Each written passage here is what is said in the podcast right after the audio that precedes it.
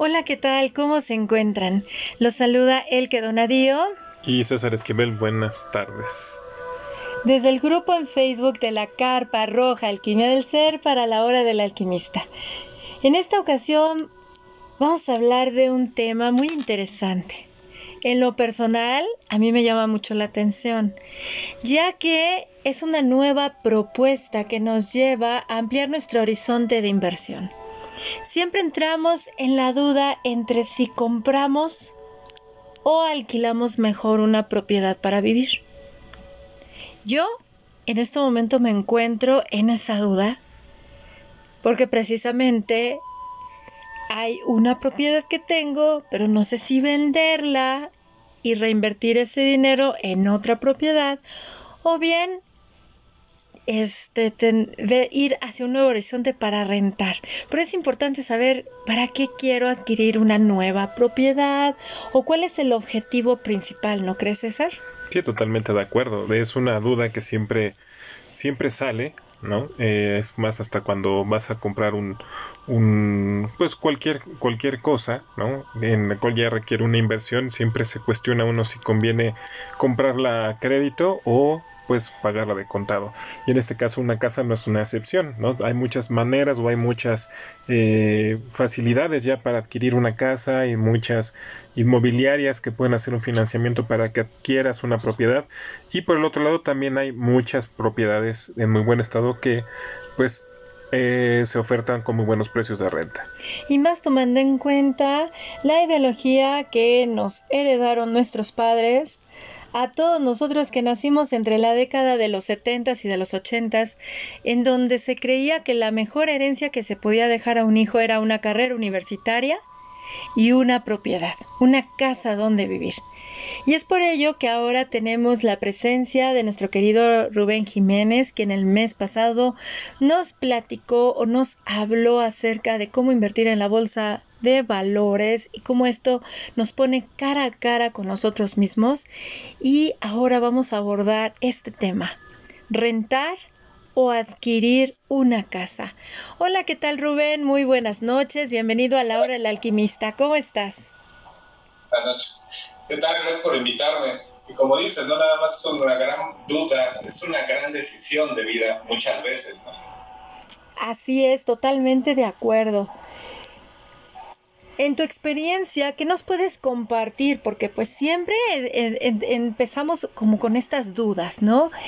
Compramos, adquirimos, rentamos, nos vamos a un crédito hipotecario. Yo recuerdo muy bien que precisamente fue en el 94 cuando mis padres adquirieron una propiedad y sale el presidente Salinas de Gortari, viene una gran devaluación, todas las deudas se fueron a UDIs y hubo muchas personas que tuvieron que abandonar sus casas porque se incrementaron los créditos hipotecarios.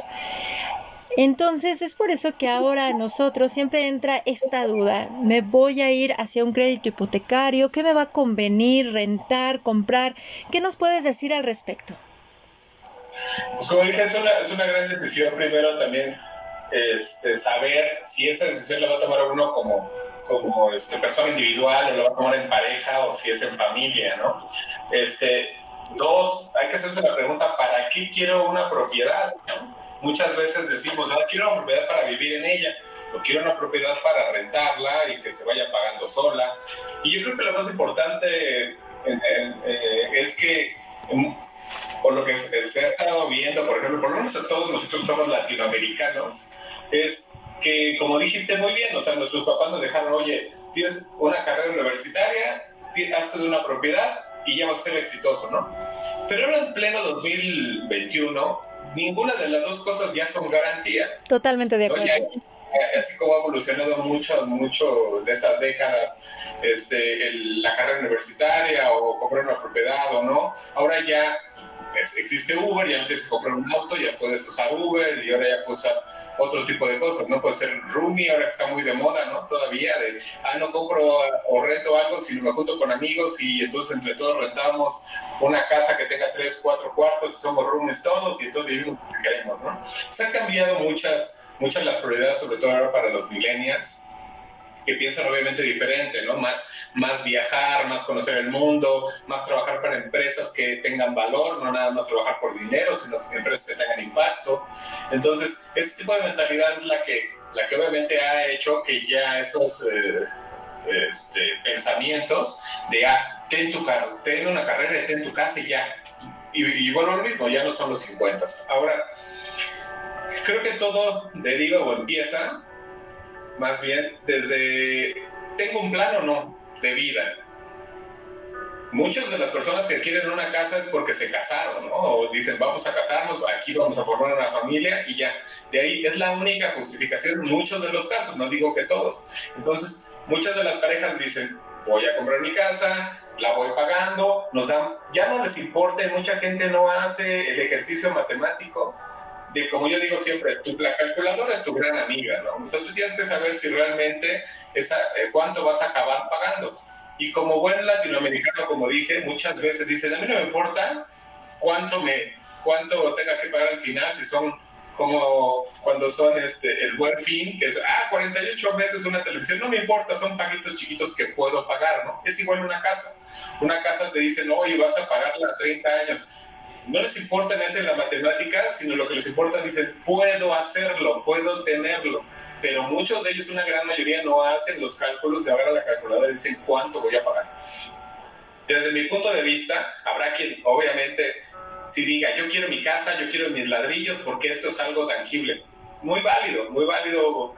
No, no es que una cosa esté bien o una mal, Simplemente es, si ya hiciste el análisis antes de comprar una casa y si ya sabes para qué la quieres, perfecto, ¿no? Es, es, válido, no siempre compras una propiedad para hacer dinero, pero, muchas veces también al comprarlo estás perdiendo dinero. Un ejemplo, si tú compras una casa o un departamento, por ejemplo, de 3 millones de, de, pesos mexicanos, que estamos aquí en México ahorita, este, esa casa a lo largo del pago, por ejemplo, de 30 años, 20 o 30 años, vas a estar pagando no 3 millones, vas a pagar 4 millones y medio por lo menos, más las escrituras, más otros, más otros gastos, ¿no? De abrir cuenta y todos los, los gastos que van saliendo. Y al final de 20, 30 años tienes una propiedad de 3 millones de pesos. Eso puede aplicar para una propiedad de 5 o de 10, no importa. A lo que voy con esto es de que uno dice, primero, y creo que es el gran error, cuando empieza uno a pagar su casa, que dice, ya tengo las llaves de mi casa, y se voltea con su pareja estando en esa escena, ¿no? De la puerta, ya, ya esta es nuestra casa, creo que es el primer error, porque no es tu casa. Eso hay que entenderlo muy bien y mucha, la gran mayoría de las parejas que compran casa no lo entienden. No es tu casa hasta el último día que la pagaste. Eso quiere decir que si lo sacaste 20 años o 30 años, hasta ese día es tu casa. ¿No? Entonces, ese es el primer error. Y entonces, no hacen, no hacen las cuentas y como decía yo en el ejemplo de 3 millones, este, acabas pagando, no sé, 4 y medio millones, es como si tuvieras un millón y medio de pesos, que no sé cuántos sean dólares para los que nos están oyendo en otros países, que será como unos 750 mil dólares. Sí. Más o menos. Más o menos. Imagínense 750 mil dólares en la mesa de su casa, todos apilados. Yo lo veo así, échales gasolina y préndeles fuego los estás así quemando. O sea, es mi forma de pensar.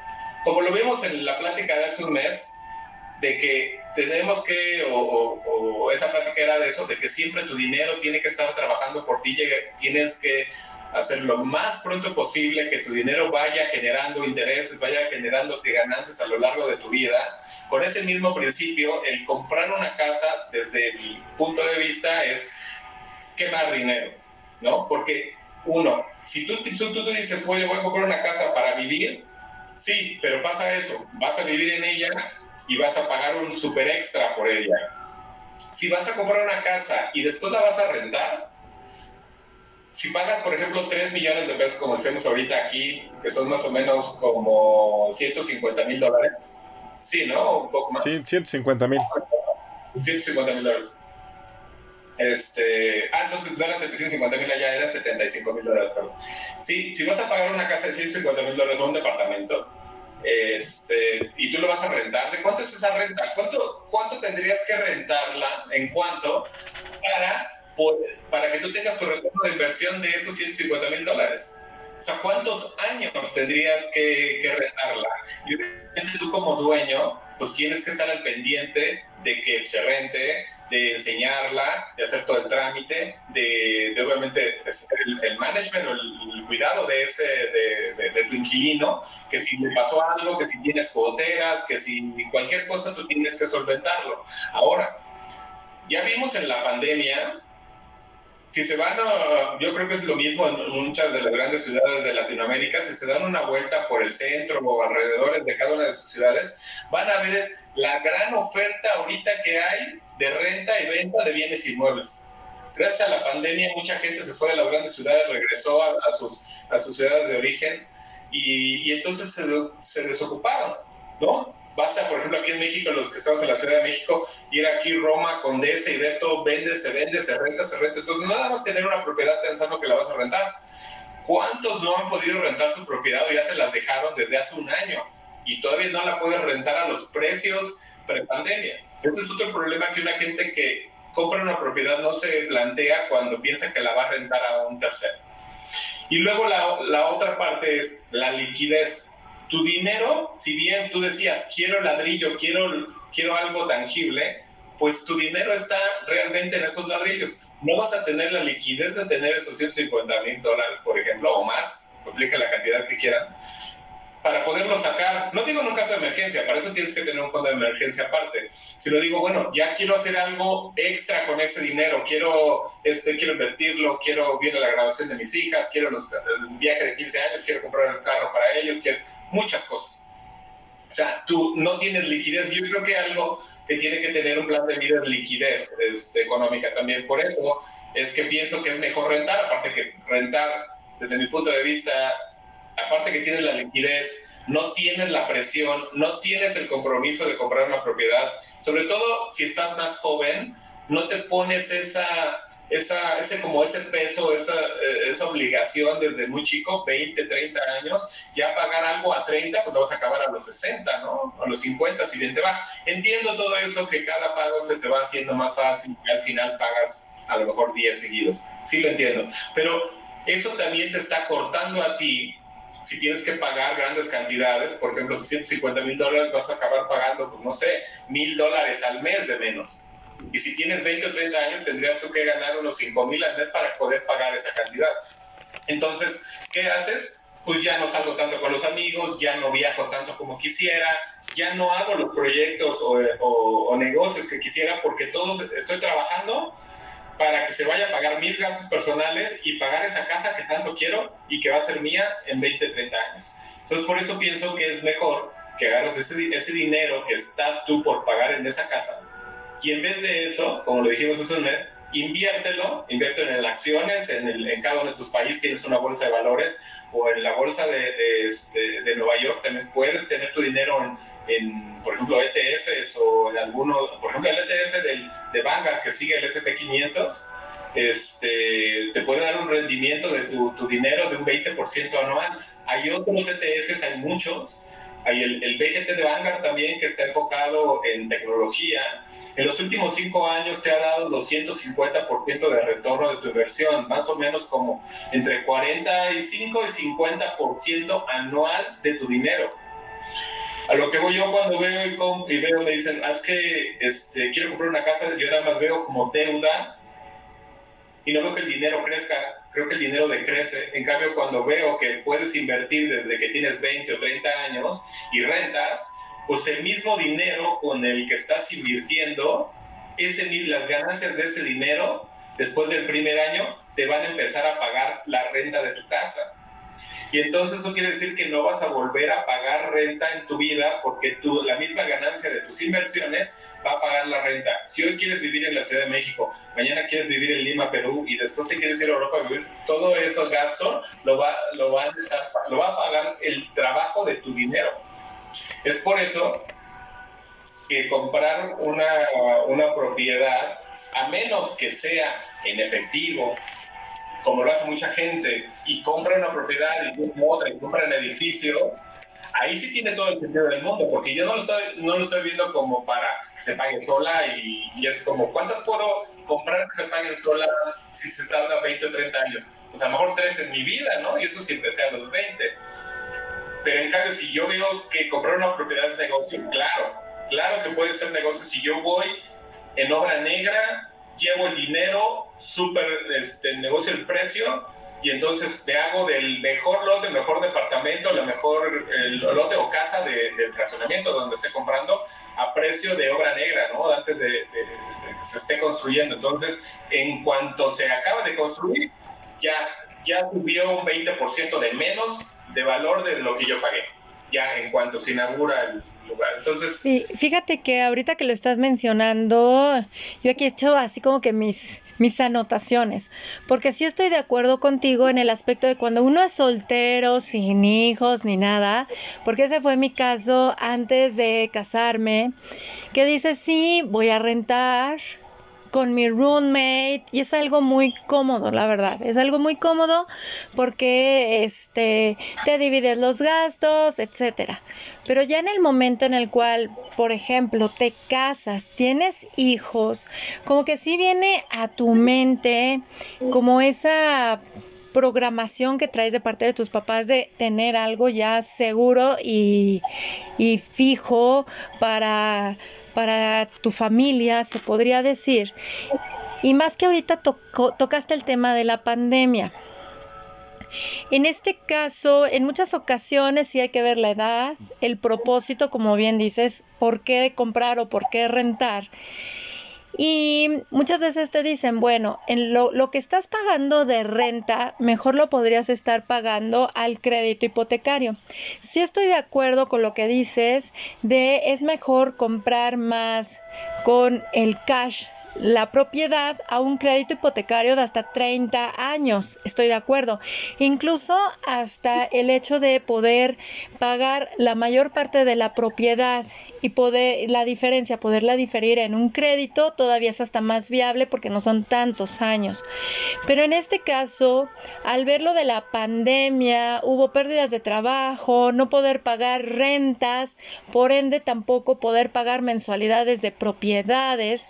En este caso conviene tener mejor una propiedad, ¿no? Es mejor tener como tu casa sin algún tipo de adeuda para no tener un problema con el crédito hipotecario.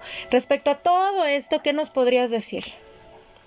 Por ejemplo, cuando, cuando la casa ya es tuya, pues obviamente ya no hay nadie que te vaya a cobrar, ¿no? Como bien lo dices, tú eres una pandemia y pues nadie te saca de tu casa, ¿no? Pero cuando, como digo, no es tu casa hasta que ya te entregan el pues, las, las escrituras y todo hasta el último pago, ¿no? Entonces, ¿cuánta gente no perdió su casa en el 2008 en Estados Unidos? La gran crisis este, de bienes raíces que tuvo Estados Unidos en el 2008 fue porque la gente estaba dando créditos a todo el mundo, inclusive hasta hay películas de eso que le, daban créditos al nombre del perro, sí, dalo, quieren tres casas, cinco casas, ahí está. Ese fue el gran problema. Y entonces un mercado, un, un, un sector como, ¿cómo decirlo? Como de los más importantes de Estados Unidos, como de los más este, centrales, que, decían, no, esto nunca se va a caer, ¿quién va a dejar de pagar su casa? Pues pasó. Y todos sabemos cómo, cómo impactó eh, en esa crisis del 2008 enorme, mucha gente perdió su casa. La casa en la cual ya estaban pagando ya valía, o sea, valía menos que la deuda todavía que faltaba. O sea, ya no valía la pena acabarla de pagar. Ahora, con la pandemia pasa algo similar, como bien dices depende del país que estén, tienen diferentes reglas. A lo mejor si tienen en otros países mejores seguros de, desempleo, te pueden dar una mensualidad. En Estados Unidos están los famosos este, cheques que te dan, estímulos, cheques que te dan, y ahorita ya llevan tres. Ahí sí a lo mejor se puede. Aparte que en Estados Unidos sí conviene más comprar una casa por, por las bajas tasas de interés, que haces de 1, máximo 2% anual, o sea que es muy nada, es 0.5 a veces en cambio aquí, por lo menos en México, 9%, 10%, y si es a 30 años estás pagando 10, 9% cada uno de los años. O sea, es, es, es muchísimo, a mi parecer, ¿no? ¿Qué te haces de tu casa? Te haces de tu casa. ¿A qué costo? Uf, pues haz cuentas y verás. Sí, además... Pero entonces... Sí. sí. mira, yo, yo siento que estamos viviendo, digo, porque tiene sentido lo que dices, pero nosotros venimos de esa cultura posguerra en la cual eh, era tener tu casa. Y creo que antes de los 80 era más fácil que la gente juntara su dinero y comprara las cosas al contado, porque había negociaciones acerca de adquirir propiedades al contado y se negociaba el precio. No había tanta accesibilidad a los créditos hipotecarios, no había tanta porque eso de los fines de los 90, eh, principios de los 90, yo me acuerdo que hasta en la universidad nos iban a ofrecer las tarjetas American Express te salían en las cajas de cereales las Y sin necesidad de que tuvieras historial crediticio, iban, sí. llenaba la solicitud y te la daban.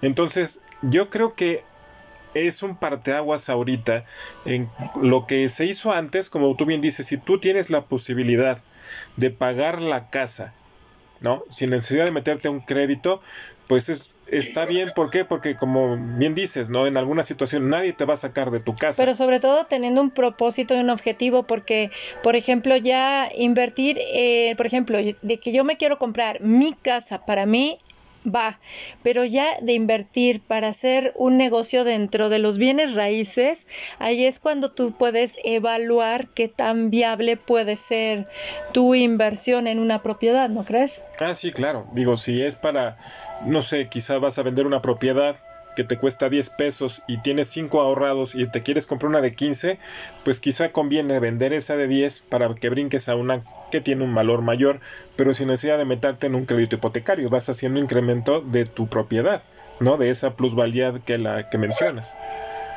Hay que, mencionar algo, o sea, tú, no sé cuál de, quién de ustedes dos mencionó ahorita tu inversión o sea, menos que, la casa, como dijimos, tiene, la compras en, efectivo o, tienes mecanismos en los cuales vas a comprar esa casa como negocio, y no me refiero como negocio, lo voy a comprar para que alguien la rente, no, eso es un negocio. Voy a comprar una casa así completa y después otra y otra y otra y voy a hacerme todos los departamentos de un edificio. eso me refiero como negocio. Alguien que se dedica todo, todo el tiempo a bienes raíces.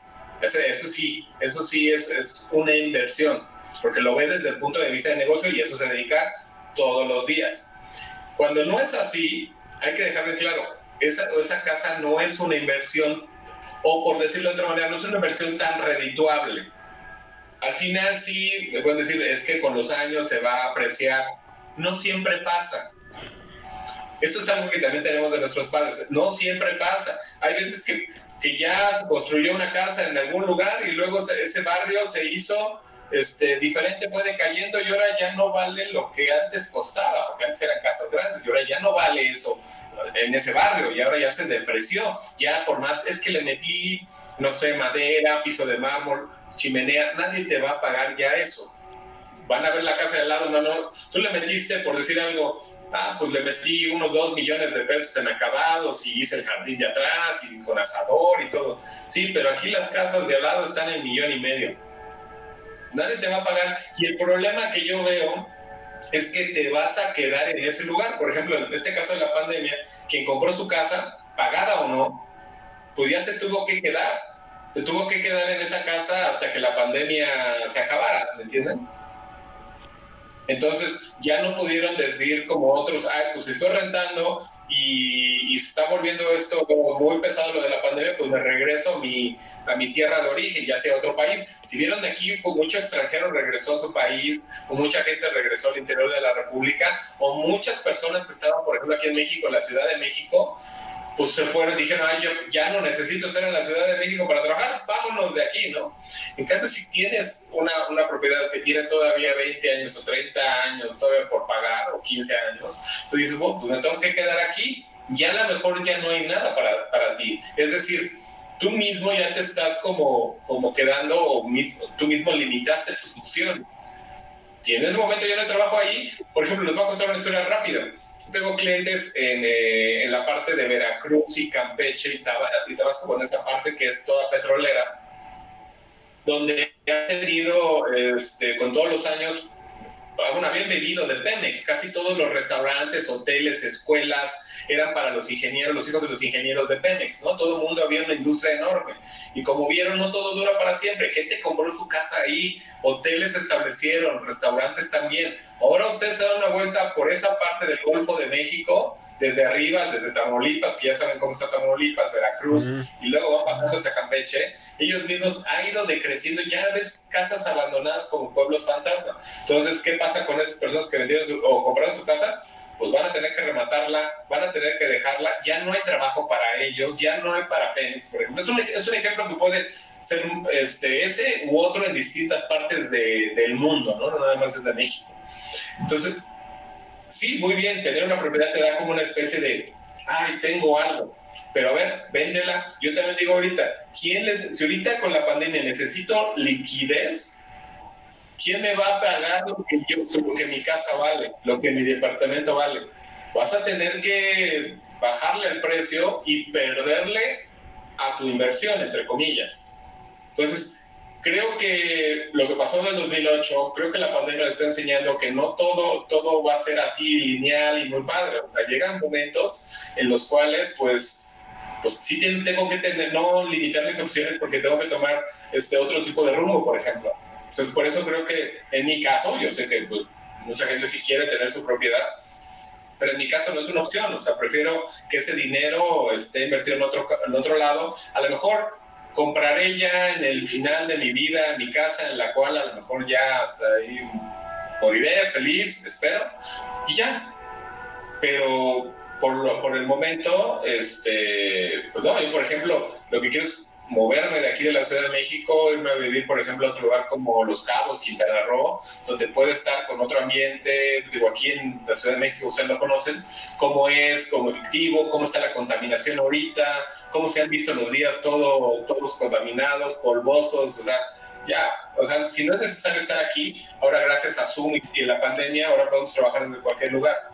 Entonces una casa yo creo que desde mi punto de vista te ataría y, te limitaría las opciones y no tendrás liquidez inmediata, no tendrás que rematarla para poder venderla y tener liquidez y, resolver tus problemas inmediatos. En este caso, fíjate, eh, estoy ahora sí que eh, escuchándote y, y estructurando todo por acá, porque les he de confesar, yo en el momento en el cual me entero que estoy embarazada por primera vez, empecé a hacer un fondo de ahorro para mi hija mayor.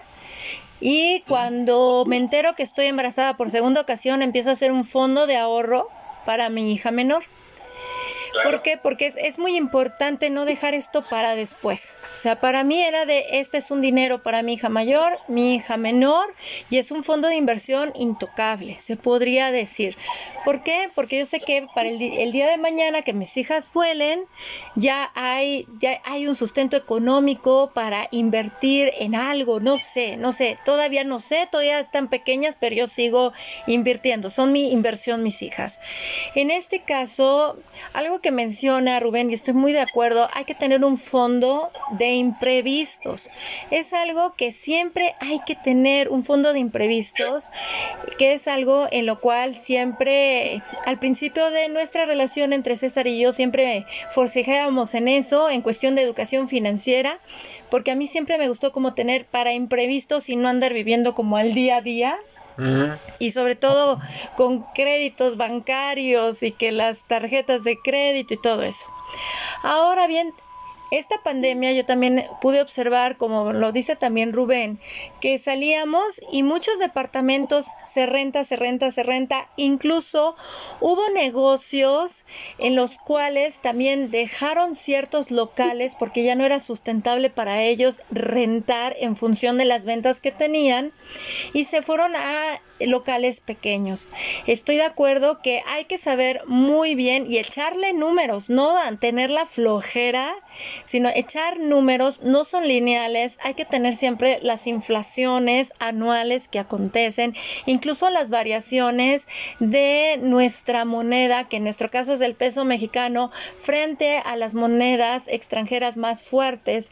¿Por qué? Porque estamos en una aldea global en lo que en donde lo que le pasa al vecino acontece en nosotros y creo que la pandemia es lo que nos enseñó a todos. En este caso, también yo me percaté por situaciones de personas cercanas a mí que se encontraban en los dos tipos de aspectos. Unas que estaban rentando y otras que estaban pagando créditos hipotecarios, en las cuales a ambas personas, ustedes bien saben que con lo de la pandemia hubo reducción de horarios de trabajo y en algunas empresas no se mantuvieron los pagos exactos que se tenían antes de la pandemia, sino que les redujeron también eso, lo cual se vio reflejado en lo que ellos tenían dispuestos a pagar, por así decirlo, para su renta o para su crédito hipotecario.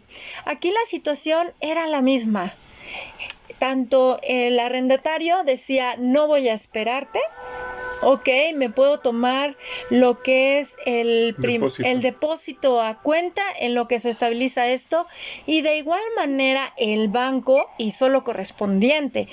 Hubo bancos, si no me equivoco, creo que fue en México el Santander, el que tomó ciertas este, previsiones. Sí, hubo varios que decían que podías omitir o, no pagar, pero al final del día, de todas maneras, cobraron los intereses. Cobraron los intereses. o sea, el banco no le perdió. Entonces, en este caso, yo creo que ahí se encuentra como una encrucijada, en donde yo puedo ver que lo que más te conviene en realidad es ya tener una propiedad pagada. ¿Tú qué opinas al respecto? Mira, ahorita que decías que, que los dos, las dos personas estaban en, en este, circunstancias iguales, yo difiero de eso, ¿por qué? Porque en la pandemia, como dices, ya digamos que uno trabaja A y B, ¿no? Juan y José, por así decirlo. Juan trabaja en una empresa, o los dos trabajan en la misma empresa, pero Juan renta y José este, paga su crédito hipotecario, ¿no? En este caso, José, que, que y, los dos a, medio sueldo, ¿no? Digamos que están en la misma empresa.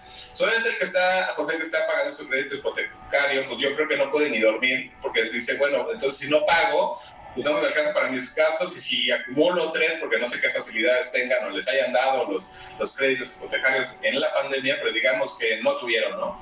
Entonces ya acumulando tres meses de no pago, ya empiezan a llegarte las cartas de decir ya, pues no pagaste, pues ya el banco va a ir a, a rematar tu casa o quitártela, ¿no? No sé cuál sea el proceso, pero supongo que en algún punto cuando ya no pagas, ya es cuando te empiezan a buscar.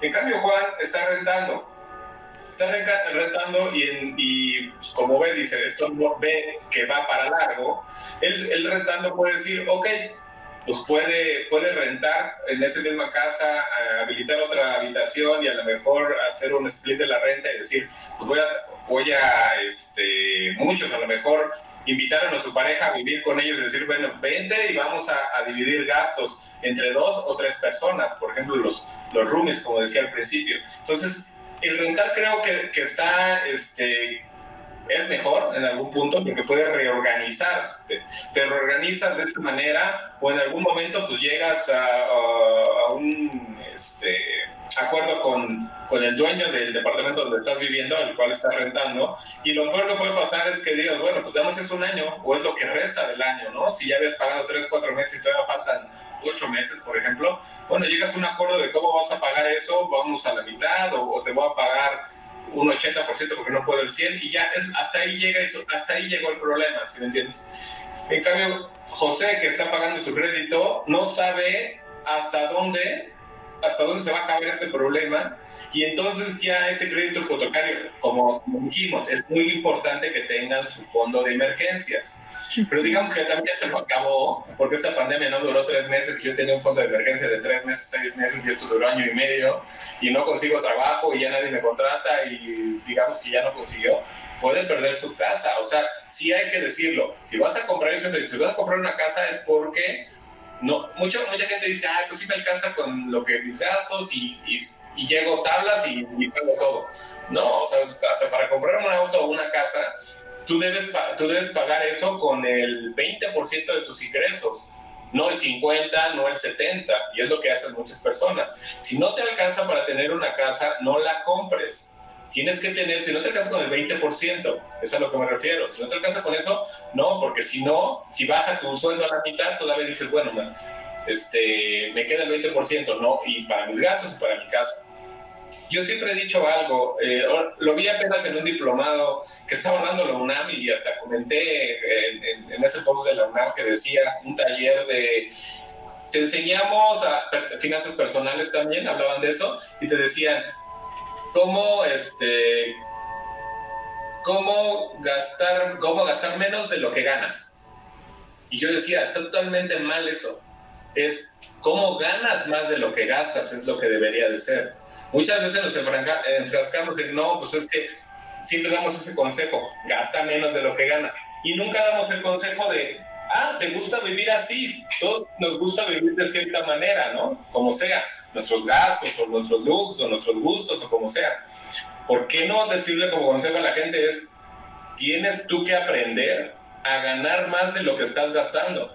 Y de ahí creo que es un cambio de vida total, porque entonces tú ya no nada más vas a poder comprar una casa, vas a poder comprar dos o vas a saber cómo poder invertir tu dinero para que no nada más tú pagues tu casa.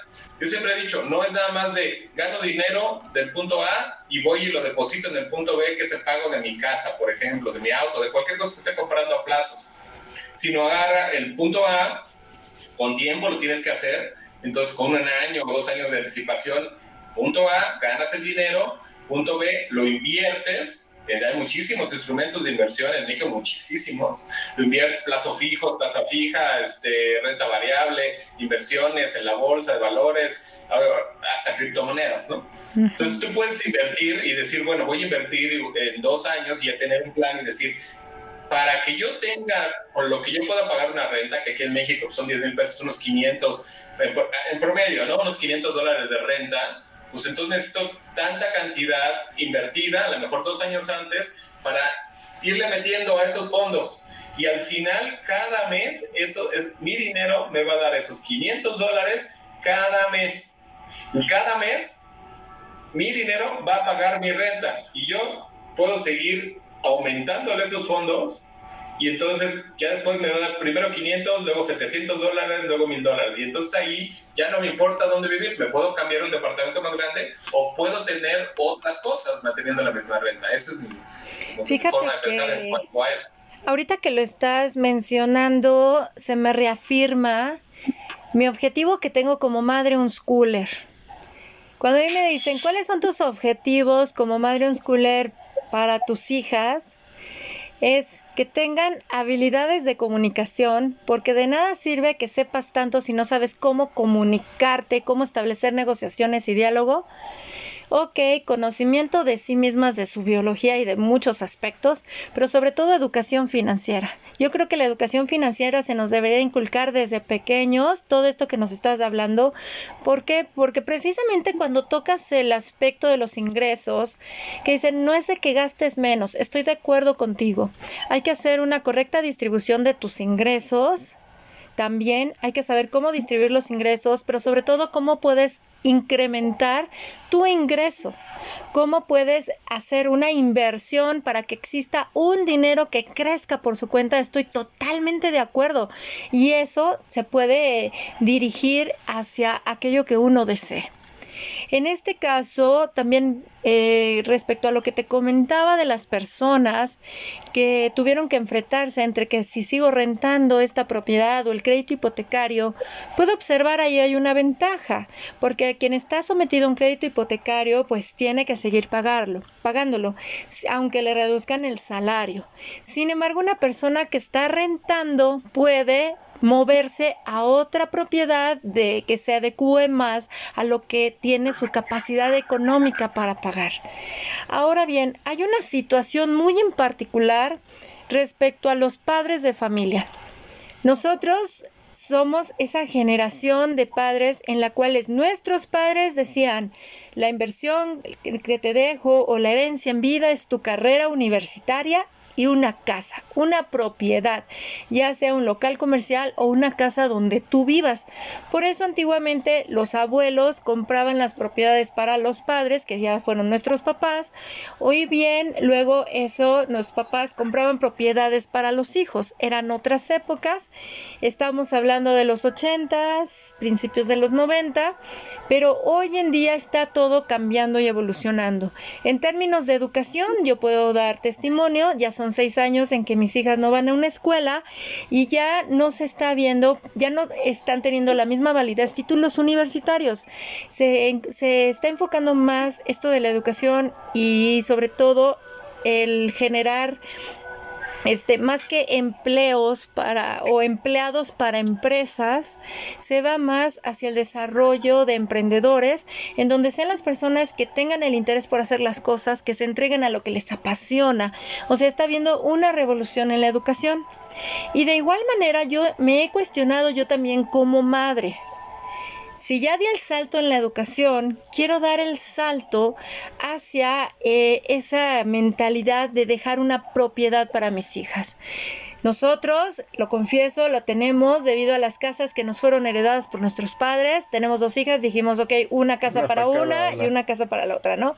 Pero ya tomando en cuenta esto y la charla que estamos teniendo, ese fondo de inversión que yo tengo para cada una de ellas, pues no me voy a adelantar a los hechos, porque como bien lo dice Rubén, están cambiando las cosas y a lo mejor ellas lo pueden invertir una renta en otro En una renta en algún otro lado, como tú bien dices, a lo mejor me quiero ir a Los Cabos o me quiero ir a otra parte del mundo, o incluso yo ya lo estoy viendo ahorita con mis hijas, que ellas ya están empezando a trabajar a través de los medios electrónicos, en donde tú te llevas tu trabajo a donde tú vayas porque tú eres tu propia empresa, no sé. En este caso, ¿qué puedes recomendar a todos estos papás que estamos en esa situación, que todavía no tenemos hijos mayores de 20 años, en donde todavía está el dilema de la educación, yo le apuesto más a que sepan hacer las cosas.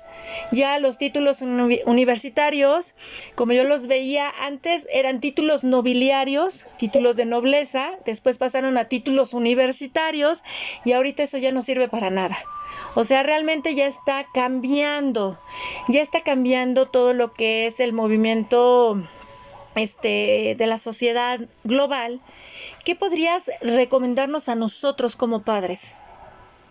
Yo, por ejemplo, apenas eso me pasó con un, un, papá que acaba de tener a su hija, que también este, decía, oye, yo ya, ya nació mi hija y entonces quiero empezar a pagar este tipo de planes educativos, que por ejemplo, el de Monterrey, ¿no? Para los que no sepan, aquí en México, el TEC de Monterrey es una universidad privada de las mejores que, existen en, México y también en Latinoamérica, y es obviamente de las más caras, ¿no? Entonces, eh, él me decía, pues ya lo voy a empezar a pagar para que cuando mi hija tenga 16, 17 años ya su carrera esté pagada, ¿no? Entonces tuvimos ese tipo de plática, yo le dije, ¿y qué te hace pensar que en 16 años se van a necesitar títulos universitarios y ahorita ya no se están ni siquiera requiriendo las empresas? O sea, ya, ya si quiere más gente con talento que gente con un título. No, no quiere decir que el título no sea importante, obviamente hay que estudiar de todo, pero el tiempo ahorita ya cambió, en 16 años probablemente es otra cosa. Y entonces hablamos lo estoy resumiendo aquí, ¿no? Pero hablamos de muchas cosas y dice, pues si tiene razón, mejor lo que voy a hacer es un fondo de inversión, ¿no? no una, una cuenta de ahorro, ¿no? Un fondo de inversión, tener algo que constantemente voy a estar haciendo este, depósitos a lo largo de la vida de mi hija y cuando tenga 15, 16, obviamente enseñarle finanzas personales, este, contestando tu pregunta, que sería lo más valioso. Luego, finanzas personales, qué es el dinero y cómo funciona, y qué caro es obtenerlo también. Y también que hay muchísimas formas de hacer dinero. O sea, hay muchas formas. Este, Gary Vee, eh, alguien de Estados Unidos muy, muy importante, Gary Vee decía, no es tan importante que es, eh, multimillonario decía, no es tan importante cuánto dinero tengas, sino cómo haces tu dinero. Porque tu dinero se puede ir. El 8 de la mañana, ya vimos la crisis de 2008, cuántas empresas quebraron, te dejaron en la calle. Pero algo que tienen los empresarios es de que así como hicieron un millón, hacen otros 20, ¿no? O sea, no importa que se queden en la calle muchos de ellos, si ellos saben cómo hacerlo, ahora, si lo, si lo hizo el papá y el hijo no sabe, ahí estás en un gran problema. Exacto. Creo que lo, creo que lo más importante es, es darle esa seguridad al hijo y enseñarle que hay diversas formas de hacer dinero y enseñarle cuáles son. Está el pasivingo, que es el ingreso pasivo, ¿no? Que puedes tú crear propiedad intelectual, ya sea como lo que están haciendo ustedes, podcasts, pueden ser libros, puedo este, hacer cursos y todo eso me va dejando este, un ingreso cada mes, cada mes, cada mes de todas esas cosas, de regalías por los libros. Si yo sé, tengo otro amigo que hace música, también recibe regalías por música y así. Entonces, si yo a lo largo de mi vida digo, bueno, ¿qué quiero? ¿Qué me gusta? ¿Qué quiero ser feliz? A lo mejor digo, voy a ser músico, ¿no? Y el papá, ay, no, pues te vas a quedar pobre, ¿no? Pues sí, a lo mejor como, como nosotros que nos tocó eh, estudiar diseño gráfico, ¿no? Que nuestro papá por lo menos que es arquitecto me, me volteó como con una cara para decir, ¿qué es eso? Te vas a morir de hambre, ¿no? Pero este, no entendía hacia dónde venía el diseño gráfico, que luego ahora me dedico a hacer diseño de aplicaciones móviles, cual pues es muy demandado ahorita.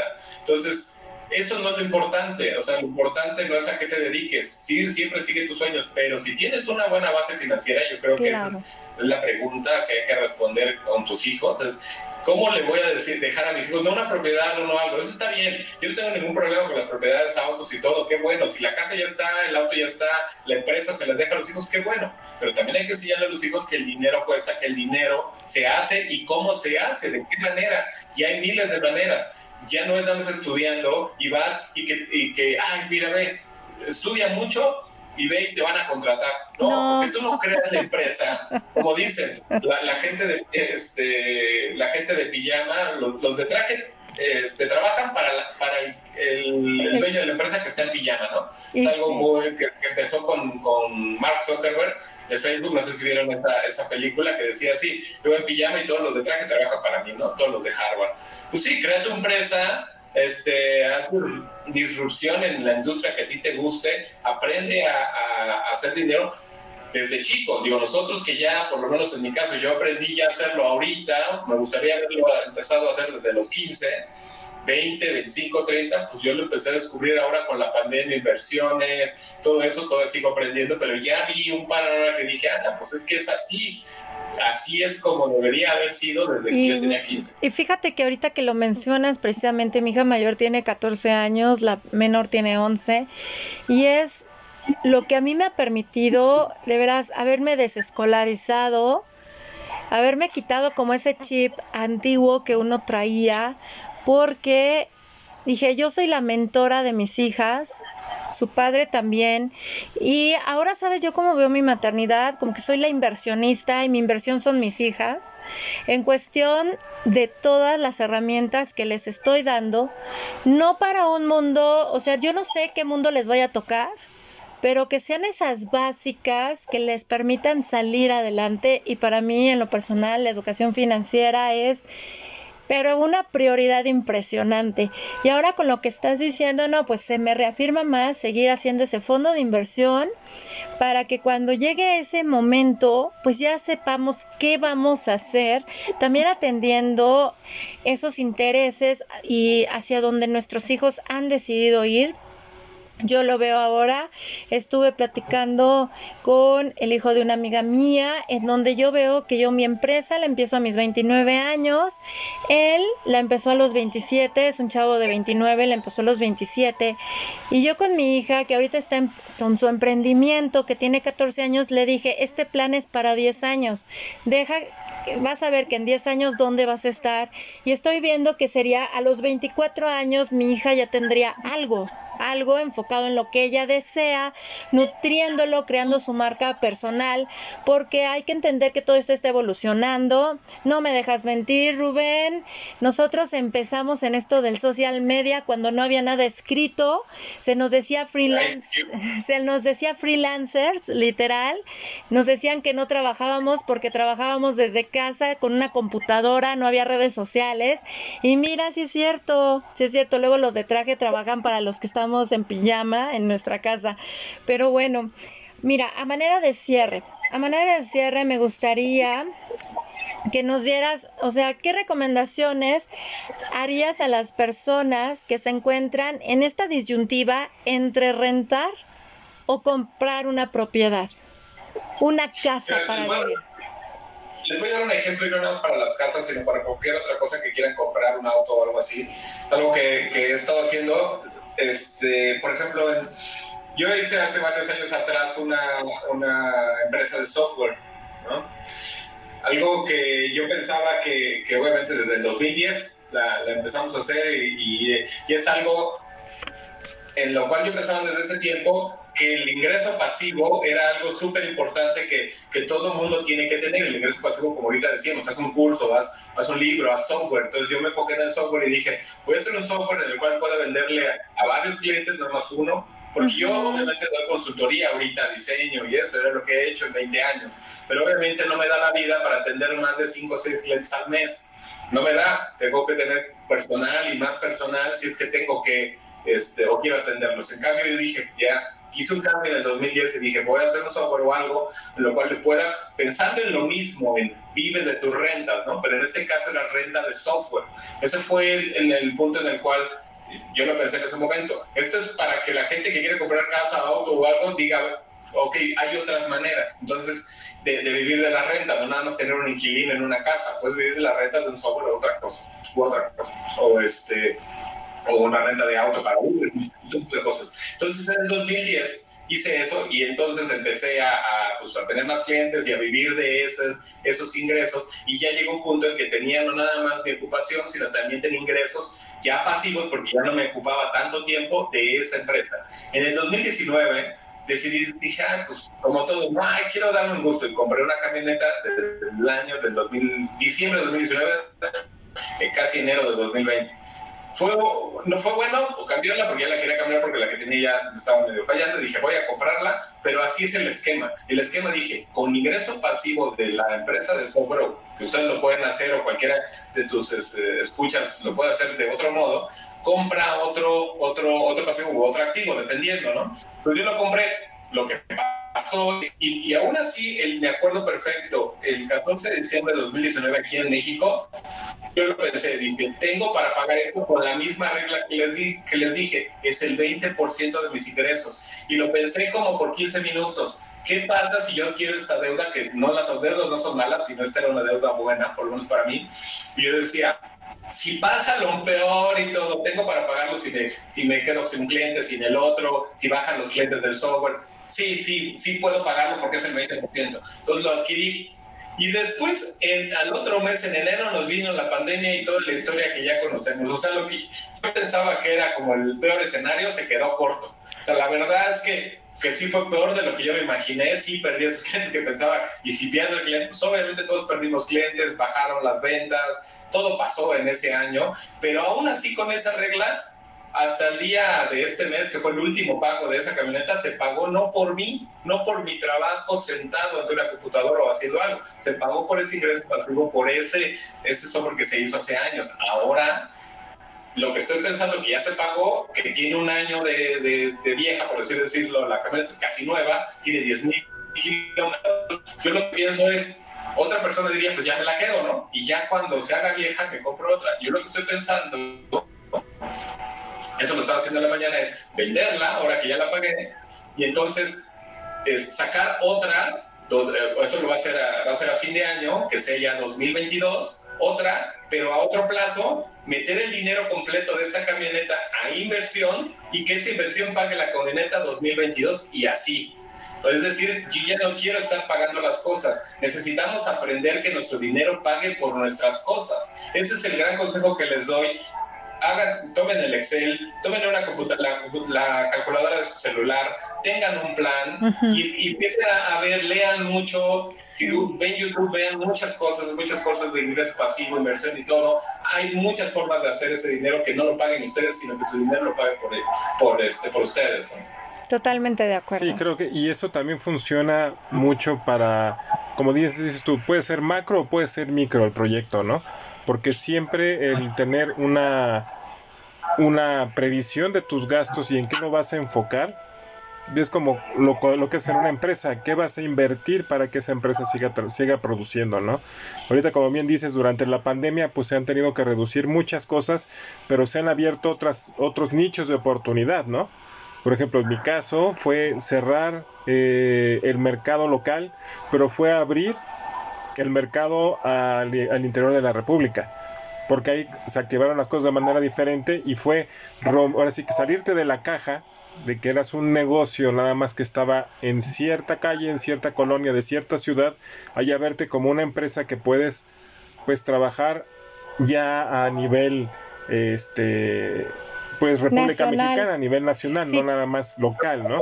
¿Qué es lo que a mí me pasó con mi negocio? Precisamente el de artesanías, de ser un negocio de exportación, vienen los cierres, pues se queda a alimentar el mercado nacional, pero lo que fueron las mentorías que doy de danza cíclica se abrieron también para el mundo.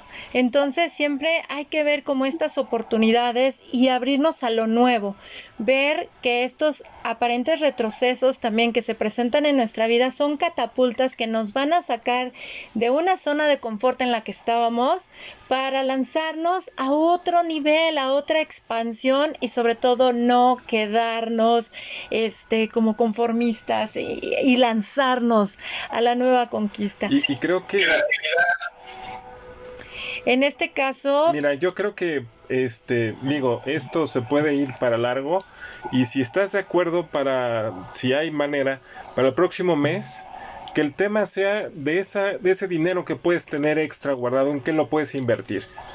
Así como dices tú, hay muchos instrumentos en los cuales se pueden, eh, se puede poner el dinero a trabajar, de los cuales pues la mayoría de nosotros desconocemos, ¿no? Por falta de interés o por falta de, de esa eh, pues promoción de esos instrumentos o por verlos muy lejanos, así como pasó con lo de la bolsa, y que sea, ¿qué se puede hacer, por ejemplo, si tienes guardados 10 mil pesos, por ponerlo así? ¿Qué posibilidades hay de que lo pongas a trabajar? Podría ser para el próximo mes, ¿no? Y creo que, que seguiría el hilo de la conversación que hemos llevado hasta ahora, ¿no? ¿Cómo ves? Claro, Genial, porque así tenemos también estas semillas repletas de alquimia financiera para nuestro ser. Y pues bueno.